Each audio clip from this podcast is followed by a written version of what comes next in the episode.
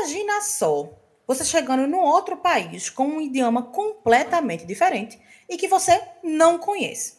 Você está lá no aeroporto e quer procurar um local para pegar um táxi, por exemplo, mas não consegue ler nenhuma placa. Ou então você quer pedir alguma coisa para comer, mas não entende absolutamente nada do que está no cardápio. E aí, por uma sorte do destino, você consegue sair desse aeroporto, mas quer pegar um transporte público, mas não faz a menor ideia do, de como entender o que está escrito no letreiro daquele ônibus. Difícil, né? Mas e se eu te disser que a gente não precisa nem ir muito longe para se deparar com essa realidade, com situações assim? Infelizmente, essa é uma realidade de milhares de pessoas no Brasil que passam boa parte da vida, ou até mesmo a vida inteira, sem conseguir ler ou escrever. Esse cenário chama atenção porque o acesso à educação é um direito básico de todas as pessoas e é um dever do Estado tá lá assegurado na Constituição Federal, mas que infelizmente várias pessoas no Brasil não conseguem ter esse direito assegurado. Então, se você quer saber mais sobre analfabetismo e a vida dessas pessoas sem pré-julgamentos e sem rótulos negativos, fica aqui com a gente que hoje a gente vai conversar nesse episódio do Desteoriza sobre analfabetismo analfabetismo.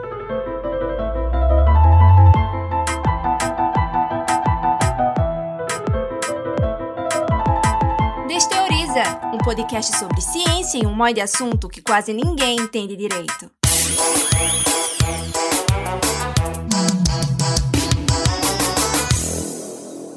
Eu sou Laís Ferreira, jornalista, pesquisadora, trabalho na UFPE. Vou me audiodescrever para vocês. Eu sou uma mulher de pele clara, branca, de estatura mediana, tenho um cabelo cacheado castanho. Ele hoje está solto, bem volumoso, Tá dividido aqui ao lado, então ele tá virado para o lado direito. Eu uso óculos, um óculos que tem uma armação quadrada com as pontas arredondadas, que chamam de armação tartaruga. Tô usando uma blusa marrom, uma marrom bem telha, assim, meio chocolate, sabe? E ela tem listas pretas. E ela é cavada aqui na altura do ombro, então ela, a, a, manga dela é cavada. Tô usando um fone de ouvido branco para poder falar melhor e ouvir melhor nossas convidadas. E atrás de mim tem um guarda-roupa com espelho, porque hoje eu tô gravando esse episódio da minha casa. E quem vai participar participar dessa conversa com a gente hoje são duas entrevistadas, Bianca Nogueira e Marília Silvia Rego. Quero apresentar ela para vocês. Quero começar com Bianca. Bem-vinda, Bianca. Se apresenta para a gente, por favor. Olá. Bom, me chamo Bianca, sou historiadora de formação. Fiz a minha graduação e o meu mestrado na Universidade Federal Rural de Pernambuco e fiz o meu doutorado em História também na Universidade Federal de Pernambuco. Sou professora da rede pública, trabalho hoje no município município de Jaboatão dos Guararapes. E mãe de duas crianças pequenas.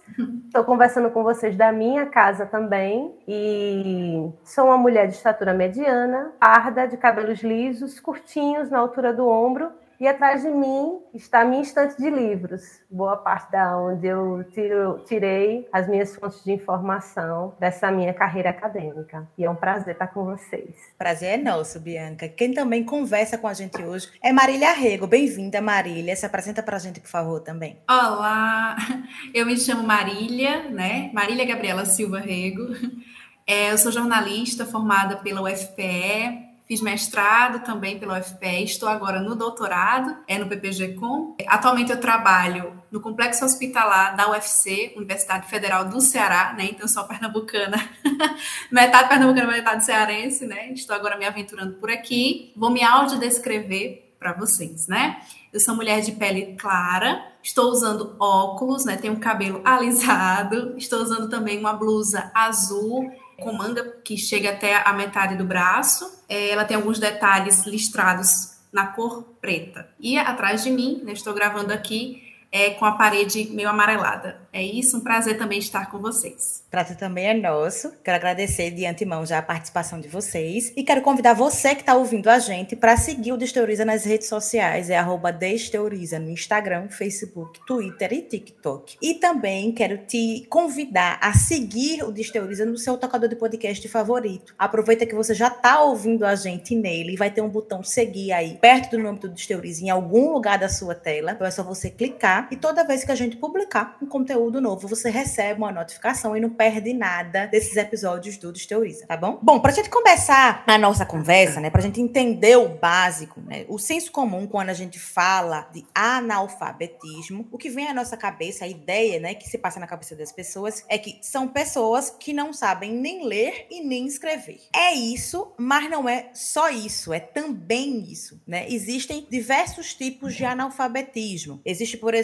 o analfabetismo tecnológico, que é que acontece quando alguém não entende uma linguagem digital, por exemplo, ou não sabe mexer direito em equipamentos digitais. Existe o analfabetismo emocional, que é quando a pessoa não consegue compreender bem as suas próprias emoções e muitos outros tipos de analfabetismo. Queria começar a nossa conversa, Bianca, te perguntando o que é que significa a gente falar sobre analfabetismo. Olhando para a experiência brasileira, Laís, eu diria que é falar de uma chaga histórica, de um problema crônico, né? que se constitui, né, que se aproxima, que se mistura com a própria história do nosso país, né, desde a colônia até os dias atuais. Então, falar de analfabetismo é falar de algo inerente à história da educação brasileira, inerente à cultura brasileira e algo já tentado por diversos programas, por diversas autoridades públicas, né? Ser sanado, resolvido, mas ainda não chegamos nesse ponto. Então, falar de analfabetismo é falar de um, de um problema, é falar de um dado, é falar de uma realidade, é falar de algo que constrange, é falar de algo que limita e que diz muito, considerando a nossa história, sobre quem somos e quem poderíamos ser. E aí, levando em consideração que a nossa sociedade, né, como você falou, é, é, é uma questão histórica, né, um problema histórico. E aí, levando em consideração que a gente está o tempo todo, de alguma maneira, arrodeado de texto, né? Em qualquer lugar tem texto né, para você pegar um transporte público, no exemplo que você tem na abertura, para ver uma comida no cardápio, enfim, tudo tem texto. Então, as pessoas que não conseguem ler e escrever, ou que têm algum tipo de dificuldade de compreensão por causa de leitura e etc., elas acabam, de alguma maneira, ficando bastante excluídas e marcadas por esse estereótipo negativo social, né? E aí, Marília, no seu trabalho de conclusão de curso, você citou que você se formou em jornalismo aqui pelo UFPE, no teu TCC, que é como a gente chama, trabalho de conclusão de curso, você teve contato direto com pessoas analfabetas, né? Eu queria que você relatasse para a gente um pouco como foi, como é essa realidade que você teve muito perto e relatou no teu TCC. Isso, é, a minha escolha, né, de trazer o analfabetismo no TCC vem de uma experiência pessoal mesmo, né? Eu já vivencio na minha própria casa esse retrato do analfabetismo, né? Porque o meu pai é analfabeto, então eu já percebia certas limitações, né? É, como você até citou, a gente não, não é, uma pessoa que não, não consegue ler ou escrever, né? Dificilmente consegue, por exemplo, em reportagem da TV. Isso era uma coisa muito comum, né, com meu pai, no nosso dia a dia. Ele, às vezes, na legenda, né, de alguma reportagem, ele queria saber o que estava escrito ali, ele me pedia para ler. Ele dizia, né, é, lá, lá em casa o pessoal me chama de Gabi, Gabriela, então, Gabi, lê isso aqui para mim. Ou qualquer outro tipo de material, né, de leitura. Então, acho que situações como essa são muito comuns, né? A gente, muitas vezes, nós que, que, temos, né, é, que não somos analfabetos, nós temos isso como uma situação muito comum. Mas para quem é, né, é uma situação de limitação. Então, pegar um ônibus a gente não conseguir ler o que está escrito no letreiro ou qualquer outro material de leitura, tirar uma carteira de motorista, né, a gente então, assim, vejam como são coisas assim do nosso cotidiano que para a gente talvez pareça ser tão fácil, mas que para pessoas que leram ou escrever, né, é, se torna muito mais difícil, né, ter acesso a certos serviços mesmo, né. Dentro das pessoas que, que eu fiz o perfil, né, são cinco pessoas do interior, porque eu sou do interior também, né, de Pernambuco, eu sou de uma cidade chamada Lagoa do Carro. Então, meu TCC, além de ter essa inspiração vinda do meu pai, que é analfabeto, eu quis fazer um recorte do interior, porque é, historicamente, né, é, a gente sabe que a maior parcela de pessoas analfabetas está no interior, né? São pessoas, principalmente da zona rural, né? A zona rural tem um retrato muito forte de analfabetismo, né? Ainda nos dias de hoje, né? Então, se a gente pensasse há anos atrás, né? Meu pai tem, tem mais de 50 anos, então imagine que, que naquele momento, naquela época, era ainda muito mais incidente, né? Mas ainda assim, nos dias de hoje, a gente percebe que existe é, é, uma parcela da população, principalmente da zona rural, por exemplo, que vivencia é, essa realidade. Entre outras, né, é, é, outras questões, né? por exemplo, pessoas é, pretas né, há uma incidência maior, né, na verdade, zona rural, pessoas pretas, né, pessoas mais velhas, então, a gente tem um, uma espécie de, de, índice já estatístico, né? Não que não aconteça em outras questões, mas a gente tem um índice estatístico muito forte nessa população, nesse recorte da população, né? Então, e esse recorte ficou muito, muito representado no, no meu TCC, né? São pessoas do interior, pessoas, é, é, é, em sua maioria, pretas ou pardas, né? Pessoas mais velhas que tiveram que parar de estudar ou sequer entraram, né, é, em algum ano escolar porque precisavam trabalhar para poder se sustentar, né, para sustentar a família naquela época. Então, pessoas que trabalharam essencialmente em, em serviços rurais, né, é, e que até hoje eu tenho até um personagem de, de, desse TCC que permanece trabalhando na zona rural, né, com a agricultura. Então, outros seguiram outros caminhos, mas ainda assim começaram nessa perspectiva, né, do trabalho rural. Então, esse foi o retrato, né, o, o, o recorte que a minha pesquisa, minha pesquisa teve. E as limitações são, são, na verdade, muito recorrentes entre eles, né? Essa dificuldade de ingressar no mercado de trabalho, mas que essas pessoas também trabalham, né? É, essa era uma ideia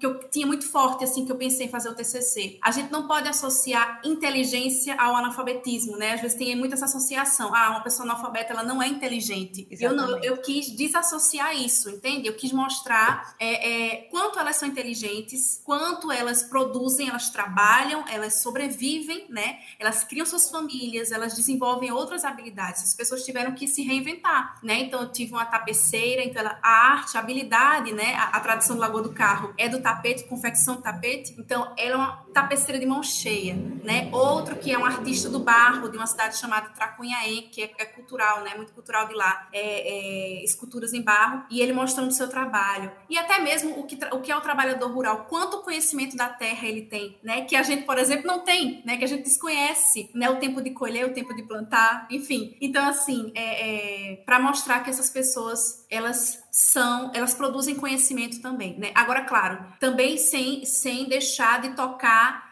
na importância que é a gente romper com, é, é, é, na verdade, eliminar, né, esse analfabetismo, mas que ainda é, é, é, um percurso muito longo, né, que a gente precisa debater, que a gente vai estar debatendo no dia de hoje, na verdade. É, essa pegada ela é muito curiosa, porque o analfabeto, ele historicamente está associa associado à imagem do cego. Então, você não ler e escrever é como se você fosse cego. E essa metáfora ela é muito marcante. Eu estudei o analfabetismo, eu estudei, na verdade, no doutorado, o Mobral, foi o Movimento uhum. Brasileiro de Alfabetização. Foi um programa, né, uma tentativa de, erra, de erradica, erradicação do analfabetismo construído pela ditadura militar, né, é, na tentativa de higienizar, segundo eles, aquilo que seria a versão comunista Paulo Freireana de combate ao analfabetismo. Então, com o golpe, sai Paulo Freire de cena, aquele programa ele é higienizado e nasce a partir daí o Mobral com essas perspectivas. E nas narrativas do Mobral, o analfabeto ele era sempre representado como alguém vendado, que é uma perspectiva iluminista, porque o conhecimento, a luz, o ser iluminado, né, ele não anda nas trevas. Então, esse contraponto ele é muito forte. E o analfabeto ele é historicamente caracterizado caracterizado como esse,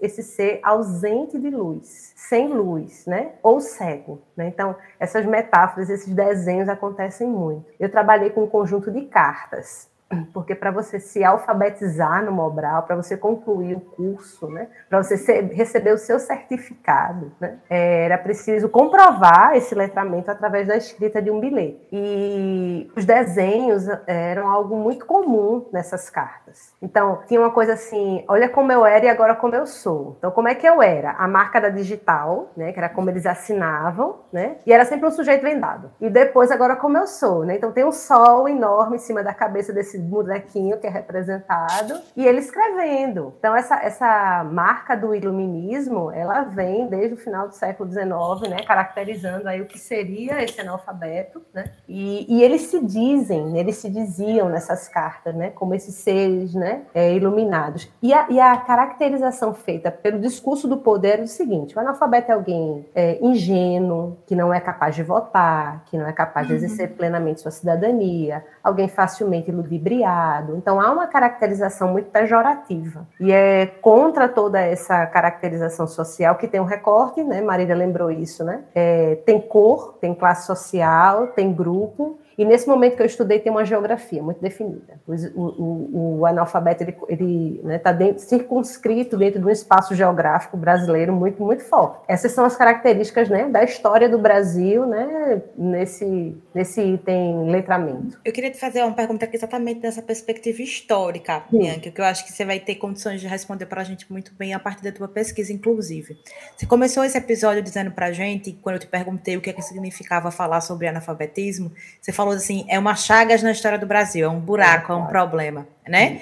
E aí eu tenho um número aqui, é, a gente tem um percentual alarmante de pessoas analfabetas aqui no Brasil, que Estima-se, né, uma pesquisa feita em 2022, né, estima-se que de acordo com o IBGE em 2022 o Brasil teria tem, ou tinha, né, mais de 14 milhões de pessoas analfabetas. É muita gente. A gente está falando de pessoas analfabetas num Brasil que tem mais de 500 anos de história, Isso. né? Pelo menos história oficial, digamos assim, Isso. a partir, né, da colonização e etc. É, é um número muito alto, né? Digamos que 6,6%, pelo menos 6,6% da população brasileira é analfabeta. Isso. Por que é que a gente tem isso aqui no Brasil? Por que é que, por que, que a gente como é que a gente consegue explicar, em termos históricos, esse número tão grande no Brasil uhum. ainda hoje? Esse número ainda cresce, viu? pós-pandemia. Com certeza. Porque o que, é que é o, o que, é que é o analfabeto? É o sujeito que, né, dentro das suas faculdades plenas de, de saúde, é, se alfabetiza até os sete, ou melhor, a partir né, dos sete anos de idade. Então, eu tenho duas filhas pequenas, uma de cinco e uma de um ano de idade, elas são analfabetas e elas não estão dentro desse dado estatístico que você trouxe, né? porque elas não teriam idade para ser alfabetizadas. Então, passou dos sete anos, você não sabe ler e escrever, você está dentro desse, dessa, desse problema histórico. Né? E dentro dessa lógica, né, a, o prejuízo que a pandemia trouxe, ela largou e vai alargar em pelo menos dois pontos percentuais, estima-se esse, esse dado.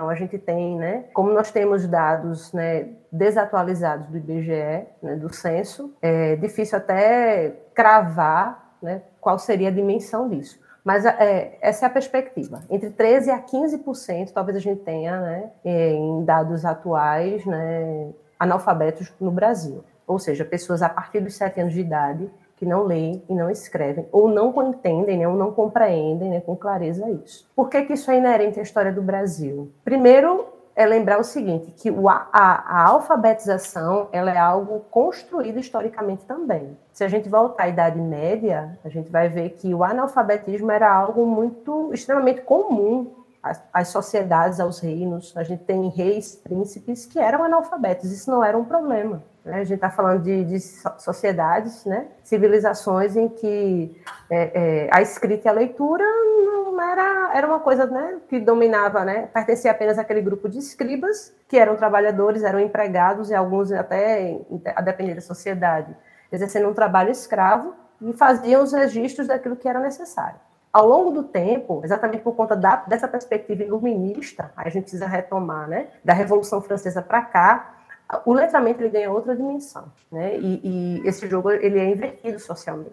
Então, o problema, o diferente, o estranho, o, o sinônimo de atraso é exatamente, né, aquele que não sabe ler e escrever, né? Aquele que tem dificuldade. E o que a gente vê e observa ao longo da história do Brasil é, o, é a ausência mesmo de políticas públicas voltadas para a educação básica que garanta isso, porque o problema está na primeira infância. O problema está na educação, né, nos anos iniciais, na educação infantil. Então, a ausência né, dessa, desse, desse investimento, né, da educação, o investimento na educação pública no Brasil é muito recente, né, muito recente e lacunar, é muito cheia de buracos. Então, a gente não tem né, isso como uma prioridade ao longo da história do Brasil. E nos ajuda em partes a entender o tamanho desse problema até os dias de hoje. Eu queria fazer um paralelo de história agora, Marília. Perguntei para a Bianca um pouco dessa perspectiva histórica relacionada ao Brasil, mas eu queria fazer um paralelo em relação à tua história. Você contou para a gente no começo da história do seu pai, né? Porque a gente tem percebido é, alguns fatores que impactam, né, em questões, sobretudo sociais, nessa alta taxa de analfabetismo. Bianca citou esses fatores históricos, você trouxe na sua fala anterior fatores atuais no seguinte sentido da, da perspectiva de raça e etc. Eu queria fazer esse paralelo de história com história, mas saindo dessa coisa da história geral para tua história particular. É, como é que você enxerga enquanto porque você é uma pessoa que se formou na UFPE, como você bem colocou, você é formada, né? Então você tem nível superior completo, você fez mestrado, você está fazendo doutorado. Como é que você, né, uma doutoranda, olha para o seu pai e se enxerga e se reconhece nessa história? Como é que é para você ser filha de uma pessoa analfabeta e tá terminando o doutorado, né? Tá no, no, processo de fazer doutorado, de se tornar doutora, que é essa coisa que vai muito além do letramento, né? O processo de pesquisa. Como é que você enxerga essa relação, você, né, doutoranda, sendo filha de um pai analfabeto? O que é que significa para você nessa relação? Eu acho que, na verdade, minha família sempre diante dessa limitação, minha mãe é professora, eu, tenho, eu tenho esse paralelo, né? Minha mãe é professora é, e meu pai é analfabeto né? Ele, a gente teve esse, eu tive muito incentivo à educação, né? Acho que era sempre uma prioridade dos meus pais, para mim, para o meu irmão, tenho irmão mais novo, é, de que a gente estudasse, né? Então era sempre uma fala dele. É, você não vai trabalhar, você vai estudar, né? Você não vai trabalhar como eu, você vai estudar. Existe um sentimento nele mesmo de, de pensar, talvez, numa incapacidade sabe? No sentido de, ah, eu sou analfabeto, mas eu consegui é, é, chegar até onde eu estou hoje, né? Porque ele trabalha, ele trabalha com gado, né? Ele, ele, continua nesse ambiente de agricultura, mas ele, ele é inteligentíssimo. Eu costumo dizer isso a ele, né? Quando ele vem com a fala nesse sentido de, ah, eu sou analfabeto, se eu tivesse estudado, né? Se eu tivesse, se eu soubesse ler, eu, eu teria mais, né? Mais chance, eu teria talvez. Eu entendo essa fala dele, mas ao mesmo tempo eu tento encorajá-lo, né? No sentido de, mas o senhor é super inteligente, né? E ele realmente é muito, eu, eu, admiro muito a inteligência do meu pai, principalmente a inteligência matemática dele. Ele, ele faz contas assim que ele não precisa anotar em nada, né? Assim, é, ele chega a escrever números, né? Na, é, é, a assinatura dele é um risquinho, assim, mas os números ele consegue elaborar de alguma forma. É, mas ele muitas vezes nem precisa. Ele, ele faz aquilo na cabeça dele, né, de cabeça, que ele lida muito com, com a matemática, né, a questão de, de trabalho dele mesmo, assim, de, de, quantidade, né, de peso, de gado, enfim. Então, é algo, né, do cotidiano dele. Ele é inteligentíssimo, né, e a forma como ele organiza, como ele, como ele cultiva a terra, como ele sabe, né, ele tem uma vacariazinha, né, então é, é questão de, de, de, leite, né, de vacas. Então, é, ele sabe organizar tudo aquilo para funcionar bem, né? A questão de, de armazenar o leite, de, de, de, coletar, enfim. Então, assim, dentro da realidade dele, né? Dentro daquilo que ele conhece, que ele sempre conheceu, porque ele cresceu naquilo, né? Então, é, a minha percepção mesmo como, como filha de um analfabeto é perceber que, claro, se ele tivesse tido tantas oportunidades como eu tive, né? Ele estaria em outro local, né? Ele teria uma outra compreensão também mas ao mesmo tempo eu percebo a inteligência dele, né? Eu reconheço a, a, a capacidade dele, é, assim como todos os outros que eu entrevistei também, né? É, em exercer os seus trabalhos, em prosseguir a vida mesmo, viver, né? Porque essas pessoas estão, elas existem, né? A Bianca citou isso, né? A gente, com a pandemia, esse percentual vai aumentar. Então, mais pessoas, né? Estima-se que, que também vivenci, possam vivenciar, né? Esse analfabetismo. E elas estão aí. A gente tem uma dificuldade, era até uma, uma fala que eu queria acrescentar enquanto a Bianca estava falando, né? De que há uma dificuldade, é realmente uma lacuna muito profunda, né? É, histórica mesmo, histórica, política, social, de proporcionar educação e que essa educação não seja só de qualidade, que é importantíssimo, né? Mas que ela chegue às pessoas, né? Então, quando eu falei, por exemplo, do ambiente rural, existem sítios lá no interior, de onde eu vivo, que não tem uma escola para a juventude, para as crianças, enfim, né? Então, que as pessoas não têm acesso ou precisam andar muito, né? Era assim, principalmente no, né, na, na, época do meu pai, por exemplo, ele precisava andar muito, não se tinha transporte, não se tinha uma bicicleta sequer, né? Então precisava se andar muito para chegar a uma escola em Lagoa do Carro, saindo da zona rural para Lagoa do Carro, sabe? Assim, é muito distante. É, esse é o retrato dele, né? Mas eu me orgulho muito da história que, que, que ele tem, né? Claro, se ele tivesse tido outros acessos né? Possivelmente é, ele saberia ler e escrever agora, né? Não teria outras limitações, mas a força de vontade, né, de proporcionar, ele saber a importância da educação, a importância da leitura que lhe faltou, né, para nos dar, entende? Uma das questões que, que a gente consegue perceber na tua fala de barreira mesmo, digamos assim, né? Que eu citei na abertura do nosso, da nossa conversa, de ter uma conversa sem amarras e, tem, e sem estereótipos negativos, sem preconceitos, né? E um, tem um pouco também essa baixa autoestima também, de alguma maneira, é uma barreira, né? Essa ideia de que é essa ligação da pessoa analfabeta como uma pessoa que não é inteligente, como uma pessoa que não tem capacidade, quando muitas vezes é, é o contrário, são pessoas super capacitadas, com altas habilidades, mas que muitas vezes não tiveram a oportunidade né, de ter acesso à leitura, de ter acesso à educação, de ter acesso à escolaridade. Perfeito. E a gente está falando de, de histórias, né? E aí Marília contou a história do pai dela, né, como uma, filha de pai analfabeto. E a gente tem um quadro aqui no Desteoriza chamado Conta a Tua História, como o próprio nome diz, as pessoas contam histórias relacionadas ao tema. E hoje a gente vai ter uma história de alguém que quem é ouvinte do Desteoriza já conhece, que é Felipe. Felipe é da nossa equipe do Desteoriza, ele apresenta alguns episódios. E hoje ele vai participar do Desteoriza de uma forma diferente, contando a história dele. Felipe é filho de pai analfabeto, então ele vai contar um pouco da história de, dessa relação dele com o pai, né? Um pouco da história do seu José Edivaldo. Vamos ouvir. Conta a tua história. Oi, pessoal, tudo bom? Meu nome é Felipe, Felipe Silva. Você provavelmente já ouviu minha voz, me conhece aqui do Desteoriza, mas hoje eu não tô apresentando, né? Eu faço parte da equipe, mas hoje eu vim aqui para compartilhar com vocês um relato meu, uma experiência de uma pessoa muito próxima a mim, na verdade, do meu pai, que tem a ver com o tema de hoje. A gente vai discutir sobre analfabetismo e o meu pai é analfabeto. Ele é analfabeto porque ele é deficiente auditivo. Vou explicar para você. Meu pai perdeu a audição muito novo, quando ele tinha 8 anos de idade, e os meus avós nunca tiveram condições suficientes para pagar uma escola preparada para pessoas deficientes auditivas. E as, as escolas, vamos dizer assim, comuns, não eram, não tinham estrutura para recebê-lo. Então ele acabou não estudando, ele não sabe ler, não sabe escrever. É, para interpretar algum texto, alguma frase, precisa estar em letras maiúsculas, e mesmo com muita dificuldade ele consegue interpretar um pouco é, matemática, ele sabe o básico, somar, subtrair, para sobreviver, sabe?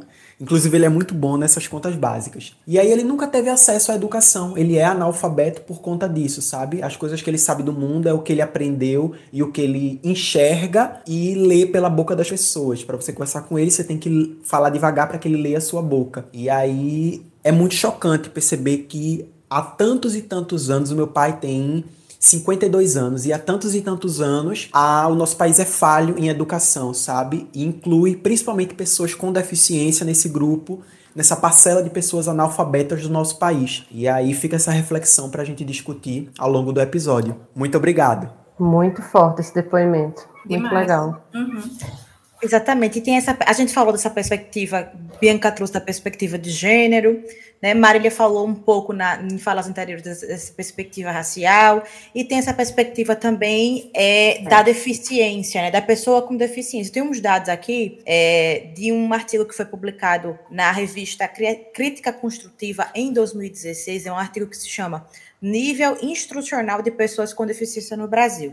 Eles fizeram um levantamento né, entre pessoas com deficiência de 10 anos ou mais, então a partir de 10 anos, né? Como você acho que você colocou isso, né? A partir de 7 anos, se você não está na escola, se você não, né? Você é considerado analfabeto, então, de 10 anos ou mais, lá em 2016, tá? Então, recorte de 2016, que não faz tanto tempo assim, se a gente for pensar em termos de números e em perspectivas, é 13,5% das pessoas com deficiência visual no Brasil são analfabetas, 21,2% das pessoas com deficiência auditiva, como é o caso do pai de Felipe, né, o seu José Edivaldo, são analfabetas, 30,2% das pessoas com deficiência física são analfabetas e 45,6% das pessoas com deficiência intelectual são analfabetas. Eu acho que passa um pouquinho por essa perspectiva que a gente estava falando anteriormente, da ideia de que pessoas analfabetas são pessoas incapazes uhum. de aprender, né? E acho que passa um pouquinho também por essa ideia da pessoa com deficiência, que por a pessoa ter uma deficiência seria incapaz de fazer diversas coisas, dentre elas ser alfabetizada, aprender a ler escrever, sobretudo quando a gente fala de pessoas com deficiência intelectual. Queria que você falasse um pouquinho dessa tua, dessa tua visão sobre isso, Bianca, já que você é professora da área da educação, como é que você enxerga essa relação de pessoas com deficiência e analfabetismo? É, vamos mais uma vez para a história, para a gente tentar entender né, como é que a gente chegou nesse buraco, né?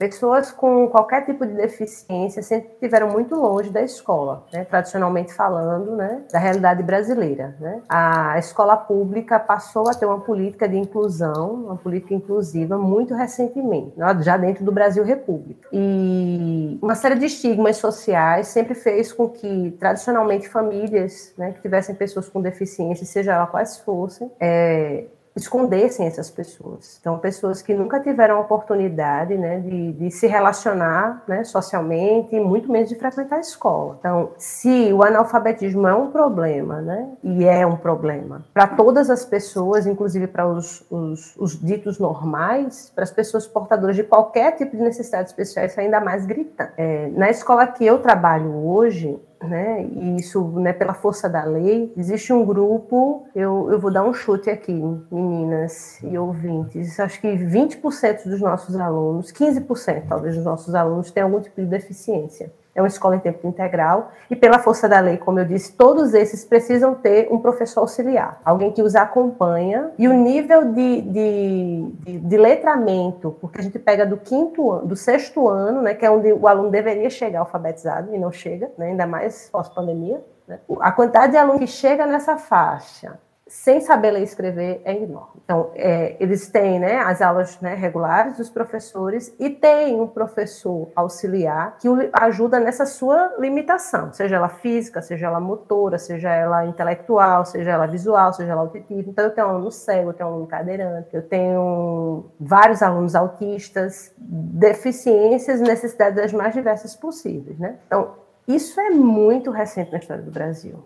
E, e, é uma característica, é um esforço em grande medida da, da, rede pública. Rede privada, até pouco tempo, dizia: olha, não tenho condições de matricular porque eu não tenho condições de abrigar, de ser o suporte. Não tem. Então, os deficientes estão na rede pública, é, em sua ampla maioria. E nem sempre escolas prontas, adaptadas, né, em condições de atender a essa que é uma, uma questão constitucional. Quando, quando a educação ela é posta como um direito de todos, isso inclui inclusive essas pessoas. Né? Então, é, é, é, muito desafiador, muito desafiador. E não por acaso, essas pessoas né, estão entre é, esses dados que você apresenta, Laís, eles são muito, muito dolorosos, né? eles são muito fortes. Esses números dizem muito sobre a nossa incapacidade de incluir, de educar inclusive essas pessoas. Eu queria acrescentar, uma, Por favor, é, falando do meu campo né, da comunicação, é, essa questão da acessibilidade, né, também a pessoa surda, a pessoa cega, né, é, a gente tem alguns elementos, na verdade, que deveriam ser utilizados, né, só que a gente ainda tem uma porcentagem muito pequena de emissoras que cumprem isso, né, então, por exemplo, a legenda em libras seria um recurso, né, a gente tem também audiodescrição, né, para pessoa é, cega, e também tem o, o closed caption, né, que seria aquela legenda que vai sendo colocada. Né? É, pensando na televisão, por exemplo, que seria o grande, eu arrisco dizer que seria o grande veículo, né? um veículo extremamente popular de acesso à informação para essas pessoas analfabetas, né? já que, que é um, um, um veículo é, de recurso audiovisual. Né? Então, se comparado, por exemplo, a um jornal né, é, impresso, uma revista impressa, é, em que exige essa leitura né, da palavra escrita, é, é, a televisão seria então esse, esse recurso é, de informação propriamente dita, né, a pessoa analfabeta, porque aí ela vai poder ouvir né, e visualizar na imagem, pelo menos, é, é, aquilo que está sendo dito, né, embora ela tá, é, provavelmente não consiga ler, né, dependendo do nível de leitura, a, a legenda que possivelmente possa estar na, naquela, naquela reportagem. Mas só para fazer esse paralelo, por exemplo, né, se a gente tem essa, esse recurso que seria é, essa maior fonte de informação e a gente também não consegue trazer acessibilidade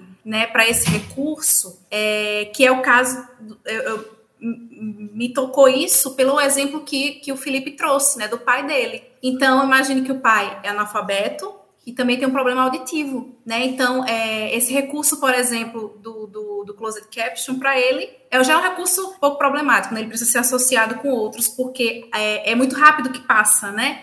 É, é, é, é uma, uma, uma, outra, uma outra forma mesmo né, de, de, de, comunicação. Precisa ser associado com, com outros recursos, né, com a legenda de Libras, enfim. E a gente não tem, né? Então imagine, né, uma pessoa que tem, por exemplo, é, é, uma pessoa com deficiência, que é analfabeta também, tem menos acesso ainda à comunicação, que também é um direito constitucional. Né? Então, é, é, é, praticamente uma exclusão social que a gente pode perceber aí. Né? A gente não está garantindo um direito que é constitucional à educação, a gente não está garantindo um outro direito que é, também é constitucional, que é a comunicação. Então, né, a gente vê aí muitas barreiras sabe? De é. conhecimento de mundo, né? Conhecimento letrado, mas também o conhecimento daquilo que acontece ao seu redor, né? Através da informação que chega pelos meios de comunicação. Então, isso é, um, é um, é um tema muito sensível, realmente. E aí a gente tem falado de vários recortes, né? Eu queria trazer um outro recorte, queria aprofundar um outro recorte que Marília trouxe numa fala dela lá no começo da nossa conversa, que é um recorte de raça, né? Então, a gente tem um percentual, eu trouxe uns dados aqui também para a gente conversar sobre eles, né? É que a taxa de analfabetismo no Brasil entre pessoas pretas pretas e pardas é quase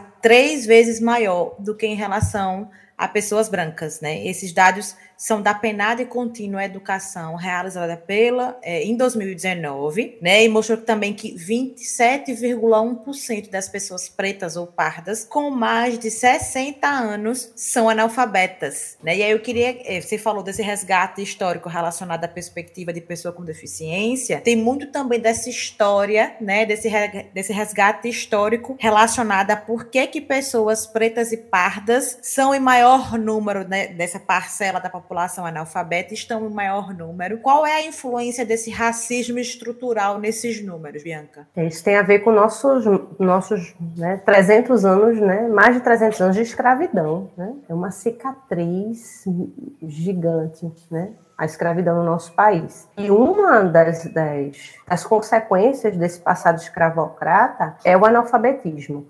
Porque quando a escravidão é abolida no Brasil, não há nenhum tipo de política pública né, que fosse construída e pensada na tentativa de incluir essas pessoas. E a educação passaria por esse, por esse processo. Né? Então, a herança dessa ausência da escola, ela, ela chega, chegou para a gente né, até hoje. Né? Os escravos, as pessoas escravizadas, elas não, não, não sabiam ler e escrever, né, em sua ampla maioria, e assim permaneceu-se. Quando, né, nos anos 30, dentro do governo de, de Getúlio Vargas, a escola ela é, ela é pensada, né? a escola pública ela é construída, pensada né? como uma instituição patrocinada pelo Estado, ela abarca um número muito pequeno de matrículas. Então, quem que podia estudar? Quem podia pagar? Essas pessoas, obviamente, não tinham nem o que comer, muito menos como estudar. Então, a, a escola pública, quando ela começa a ser, e vai para a lei né? como um direito, essa lei ela é furada, porque não havia vaga suficiente para essas pessoas, né? e nem seus descendentes. Então, é por isso que o analfabetismo está tão associado à questão racial no nosso país. Né? A gente tem né, ouvido falar muito mais abertamente desse racismo estrutural. Isso passa indubitavelmente de forma rasgada pelo nosso passado escravocrata e por uma dessas brutais heranças que é o analfabetismo entre essas,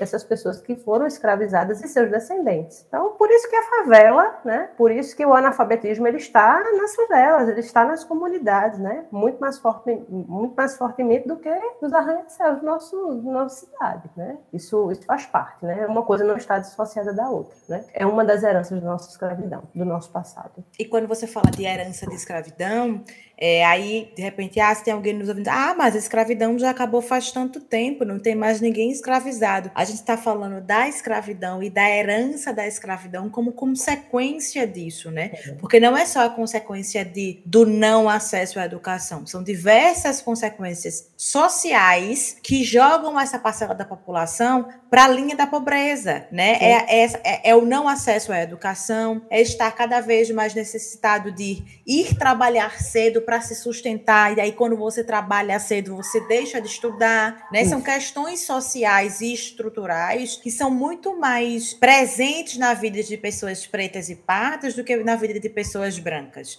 Sem isso é dúvida. inegável, né? Não, então isso é, é, um isso, isso é uma herança da escravidão e que a gente precisa sim acabar com isso, né? Não Sim. adianta tapar o sol com a peneira e achar que ah, isso não existe ou falar o que se chamam de meritocracia, que basta você correr atrás para ter. Meritocracia não existe. O que existe são diferenças de oportunidades, diferenças de acesso que fazem com que a gente tenha é, futuros diferentes, possibilidades diferentes e, consequentemente, realidades diferentes. A gente sabe sim Desiguais, né? isso- desiguais, exatamente. E a gente sabe sim que isso é muito mais desigual para pessoas pretas e pardas do que para pessoas brancas, né? Então é um pouco dessa perspectiva. E aí a gente está chegando no fim da nossa conversa, mas aí eu queria, a gente falou tanta coisa aqui, trouxe tantos números, diversas perspectivas. A gente está batendo nessa tecla de que o Brasil é um país que tem um grande número de pessoas analfabetas. A gente já escutou, inclusive essa perspectiva histórica de Bianca. E eu queria saber, assim, é, diante desse número, desse contexto, todo, dessa realidade toda que a gente trouxe aqui nessa conversa, é, o, como é que vocês, o que é que vocês acham? Se existe algum caminho, alguma possibilidade de caminho ou caminhos, né? O que é que a gente deveria fazer ou poderia fazer para diminuir o número de pessoas analfabetas no Brasil? Como é que vocês vê isso, Marília? Depois eu queria ouvir Bianca em relação a isso. Sim, é,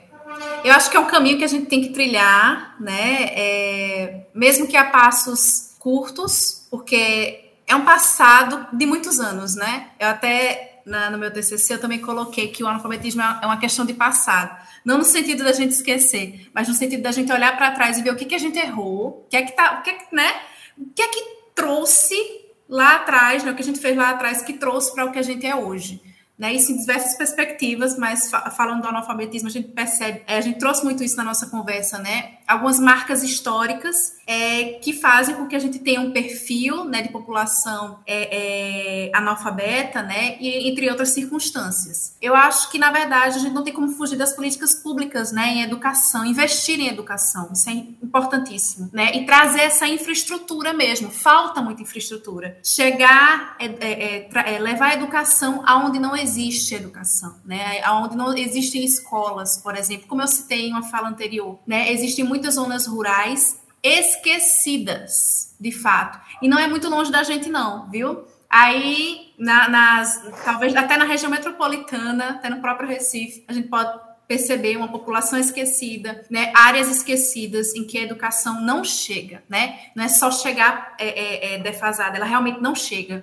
E também é, é, eu acredito muito nesse empenho da educação qualificada, né? Assim, de qualidade mesmo. Outra perspectiva seria, é, dentro até do, do, que eu percebi, né, na, na minha pesquisa, é a questão da evasão escolar, né, ainda, ainda é muito alta, né, eu, eu entrevistei também, além dos cinco perfis, é, eu fui a uma sala da, da EJA, né, da Educação de Jovens e Adultos, e percebi como é difícil a permanência, né, daqueles alunos, porque eles trabalham o dia todo, porque eles estão muito cansados, porque eles são de outro município, e ter que vir até a cidade, né, é, é, é, para ter acesso àquela aula, àquela, né, àquela, à educação mesmo, é muito difícil manter. Né? É muito, muito difícil que eles estejam na escola pelo menos os cinco dias da semana. Perfeito.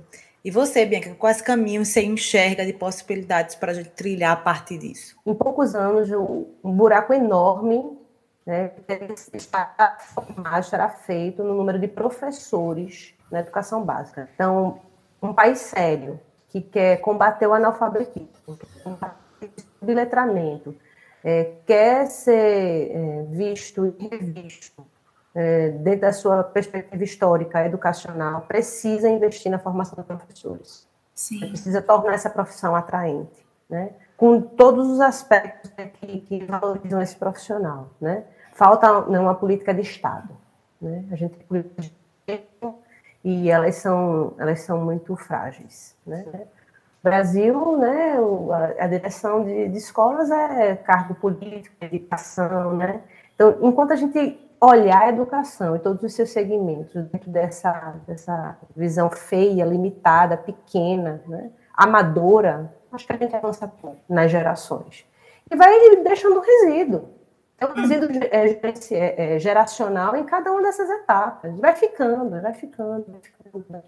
Então, a gente precisa investir em professores, a gente precisa transformar, fazer da educação uma política né, de Estado, né, não de governo, e atacar principalmente a infância, meninas meninos se resolvem. Eu acho que é por aí. A gente precisa investir pesado na creche, na, na infância, a gente precisa investir pesado na educação básica. E você que está ouvindo Desteoriza sempre tem acesso a conversas super legais, como essa que a gente está tendo aqui sobre analfabetismo, né, para conhecer mais sobre os temas que a gente discute. E, além disso, também consegue conhecer alguma atividade, algum projeto de pesquisa, extensão, ou alguma atividade que esteja sendo desenvolvida por alguém ligado ao UFPE sobre o assunto que a gente discute em cada episódio.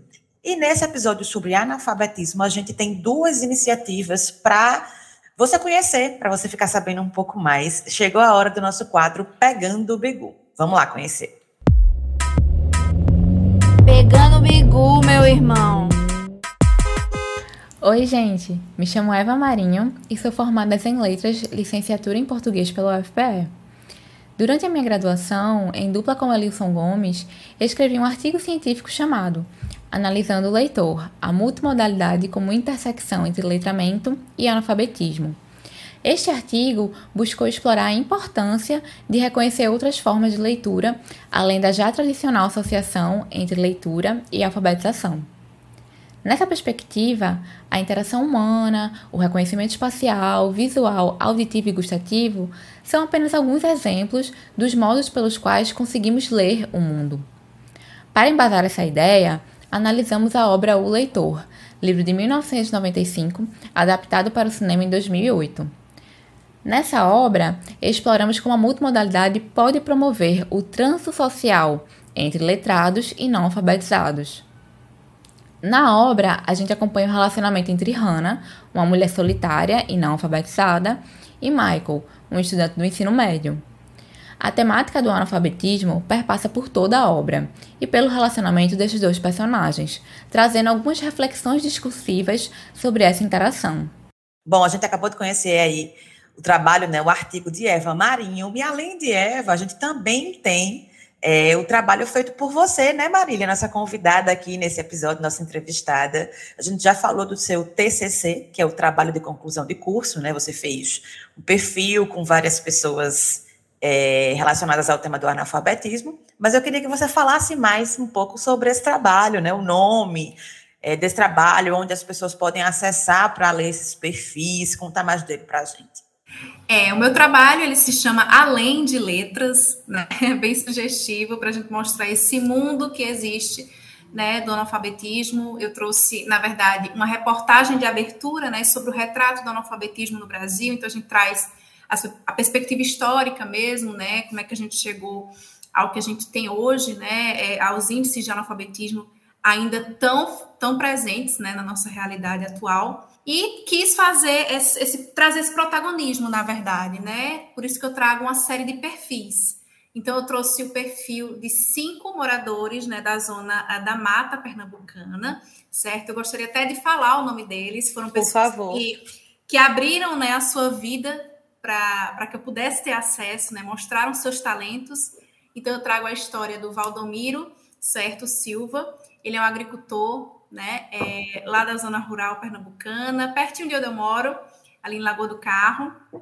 A Josefa da Silva, ela é tapeceira também de Lagoa do Carro. Nilson de Tracunhaém, pelo próprio nome, ele é da cidade de Tracunhaém, né? É mestre do barro. Né? O João da Silva, que ele, na verdade, é um locutor, ele vende né, os produtos nas portas de supermercado, lojas, enfim, ele vai anunciando os produtos, então ele nos ensina a vender.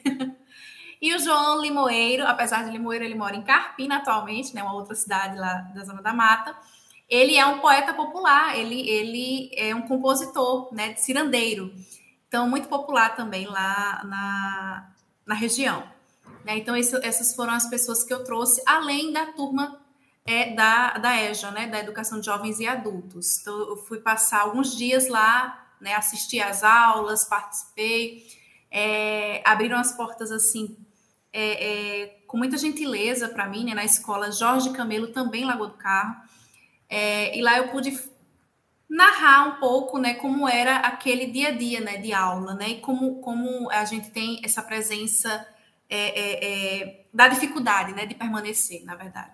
Então, esse foi um pouco do, do, meu relato, né, do que eu trabalhei no meu TCC, feito em homenagem, né, eu queria até deixar aqui, que eu não, não citei o nome do meu pai durante todo, todo o podcast, né, mas ele é dedicado a ele, né, a Manuel Ernesto do Rego, é mais conhecido, é, é tem, tem, isso no interior, ele é mais conhecido como Marquinhos, mas o nome dele é, é Manuel, é, inteligentíssimo que me trouxe essa possibilidade, né? Abrir os meus olhos para essa temática tão importante, tão relevante para para nossa sociedade, né? Para quem nós somos, né? Como como Brasil.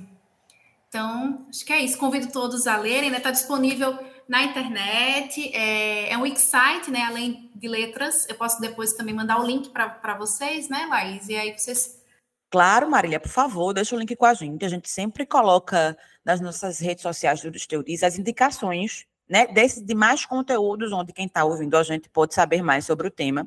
A gente pode, pode colocar o seu TCC, obviamente, como uma indicação de conteúdo nas redes, já colocando o link tudo certinho, para as pessoas acessarem e poderem né, ouvir, conhecer mais desses perfis, desse trabalho. E já puxando o gancho aqui, né, além da indicação do seu TCC, é, para quem está nos ouvindo saber mais sobre esse tema, quais outras indicações você trouxe para a gente hoje, Marília? Ai, ótimo. Então, é, eu trouxe, na verdade, um filme que ele é, está acessível na Netflix, né? O nome é. é O Menino que Inventou o Vento, né? Ele, na verdade, ele não trata especificamente sobre o analfabetismo, né? É, é, se trata, assim, rapidamente, né? No resumo, se trata da história é, de um jovem, uma história real, né? Um filme baseado em história real, de um jovem lá do Malawi, o nome dele é Will, e ele é, vive numa pobreza extrema, né, uma situação de, de muita seca na região. É, chega a um ponto que os pais não conseguem pagar né, a escola. Ele queria muito estudar, né, ele é uma pessoa persistente na, nesse, né, nesse seu sonho, nesse seu desejo. E ele muda a realidade da, da, da comunidade dele quando ele é, é, tem acesso a, uma, a, um livro, né, a uma, é, é, é, um livro, assim, uma revista de é, que mostra a energia eólica, né? As turbinas de energia eólica. E ele decide trazer isso para a realidade dele, né? Construir a partir de um quadro de bicicleta, restos de lixo, enfim.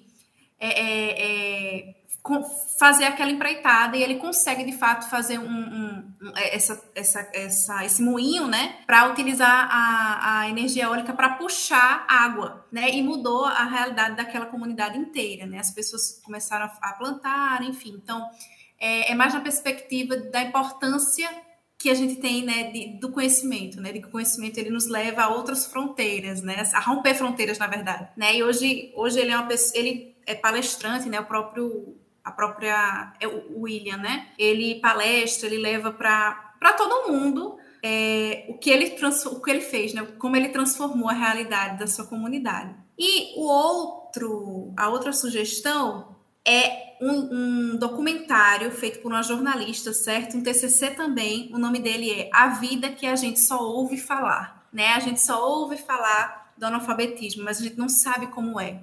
É um documentário curto, cerca de 20 minutos. Também vou deixar o link é, com o pessoal do Exterioriza para que vocês possam assistir, que é bem interessante. Mostra também é, a história de dois personagens, né, que são analfabetos, como é que, que eles lidam, né, no seu cotidiano é, nessa situação, né, nessa condição. É isso.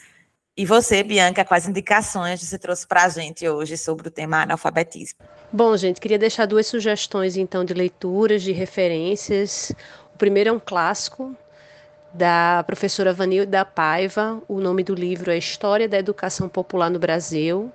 Educação Popular e Educação de Adultos. Foi um livro que me ajudou bastante na construção da minha tese de doutorado.